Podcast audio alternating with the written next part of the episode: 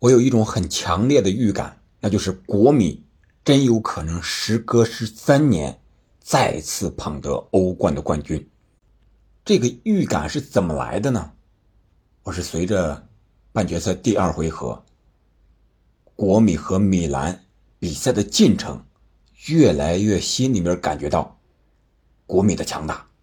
国米本赛季，特别是欧冠赛场上的所表现出来的那种冠军的气质，再加上国米和米兰首回合二比零获胜之后，国米在联赛里和米兰在联赛里表现出的状态，还有运气等等一系列的东西都偏向国米。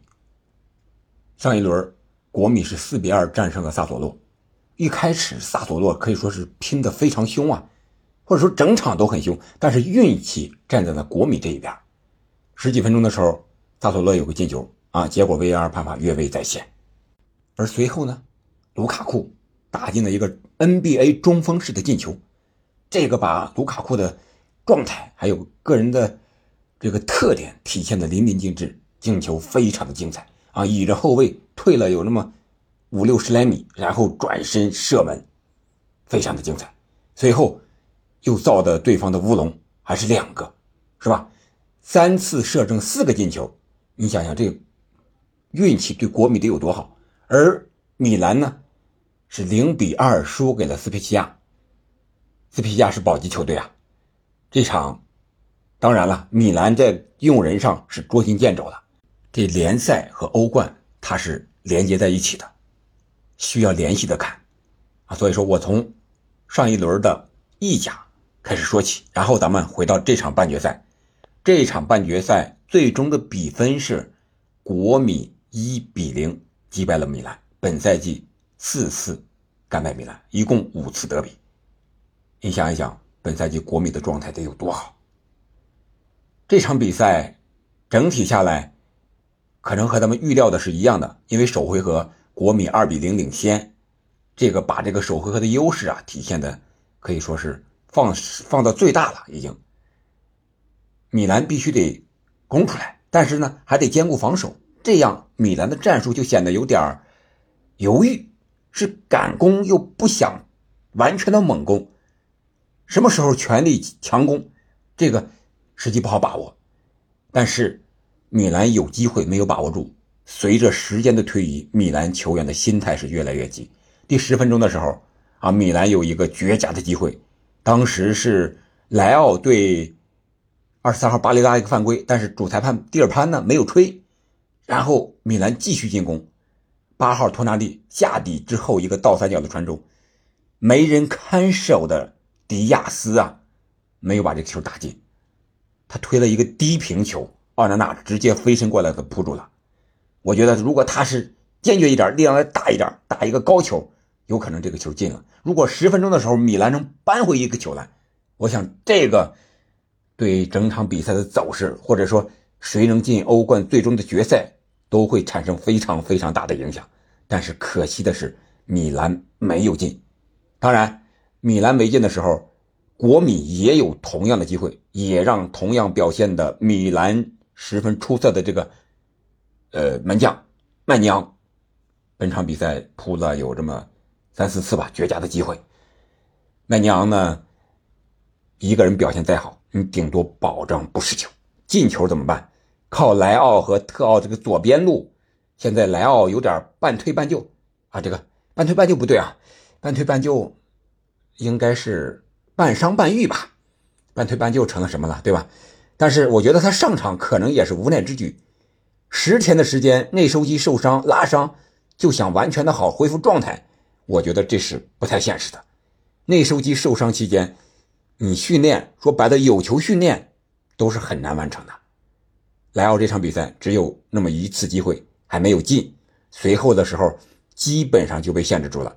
一个是你拿球的时候啊，邓弗里斯贴身防守；你没拿球的时候，也有人在这盯着你呢。所以说，莱奥这场比赛几乎就是只能说是在场上一个牵涉的作用。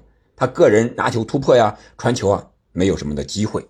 而右边呢，梅西亚斯这个点呀，他是左脚打的右路想内切，他和米兰的众将士有点不合拍怎么体现呢？一个是传中内切之后传中找不到人，吉鲁也好，莱奥也好，这个点都找不到，传的很大。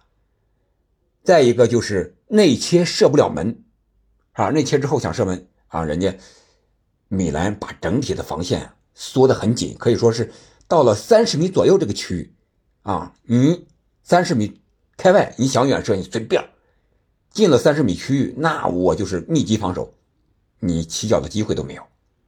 然后他不是打边路吗？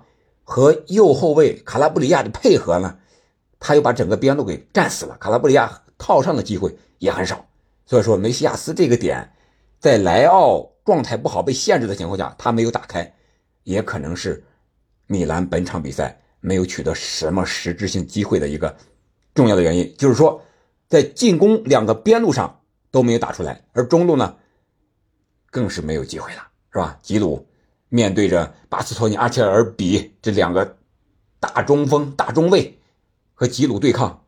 一点办法没有啊！吉鲁虽然身体壮，这俩后卫也很壮呀，是吧？所以说我为什么说越看越有一种强烈的预感，国米真的有可能会夺冠呢？这就是他的防守能力特别强。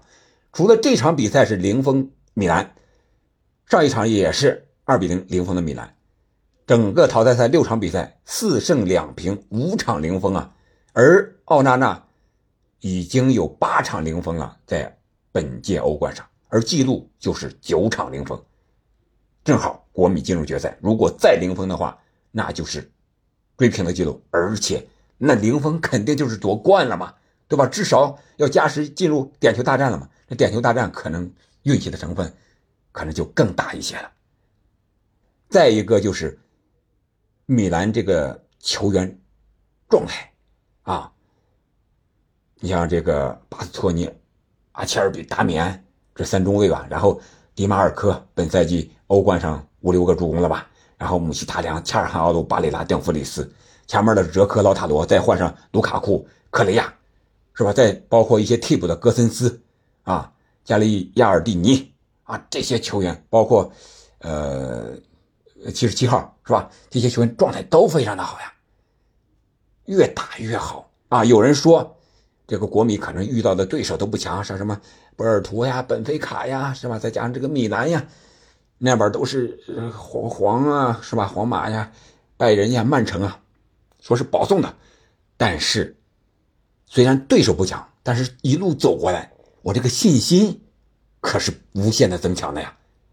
无论如何，人家也是一步一步走过来的，是吧？从三十二强进到十六强，再进到八强，再进到四强，再在呃半决赛、决赛。这个过程，我觉得积累的信心足够，把他这个冠军气质给激发出来，这个是无法比拟的。继二零零九至一零赛季穆里尼奥带着国米战胜拜仁夺冠之后，十三年之后，有可能真的让那个预测，就是前期节目我说过，拿两个鸡蛋，上面贴一个曼城的标签，拆一个皇马的标签。俩人一碰，看谁碎，谁碎谁淘汰。淘汰预测是曼城进决赛，然后曼城和这边是国米进决赛。曼城和国米一碰呢，结果曼城这个碎了。不知道这个玄学，这个预测会不会灵验啊？但是我的感觉，无论那边皇马和曼城谁进最终的决赛，当然我还是坚持看好曼城的。面对。国米这样的一个三五二或者说五三二的这么一个防守反击的一个打法，杯赛啊，决赛啊，关键时候看防守啊，而且他的防守能力强，反击更犀利啊，有这个站桩的哲科老那个卢卡库两个两个中锋半场打一个，你都受不了是吧？你这后卫你就得必须得有那么一两个人看着他，别让他们做出球来。而哲科的做球能力是非常强的。卢卡库这个这场比赛，老塔罗那个进球也是卢卡库做的球啊，助攻的呀。卢卡库的状态越来越好，所以说目前的米兰可以说从士气上、状态上、运气上都在向他聚焦。我觉得以皇马也好，曼城也好，九十分钟之内想解决国米的防守，确实难度太大了。需要有一些运气，或者说玄学的加持才行。这就是我对这场比赛国米进决赛之后的一个看法。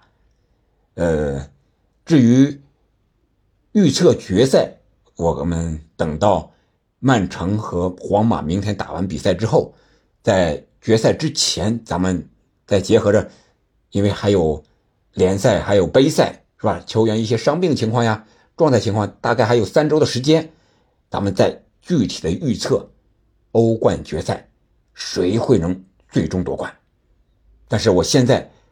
通过看这场球，心里那个紧张程度啊，感觉啊，这国米真的要有了，好吧？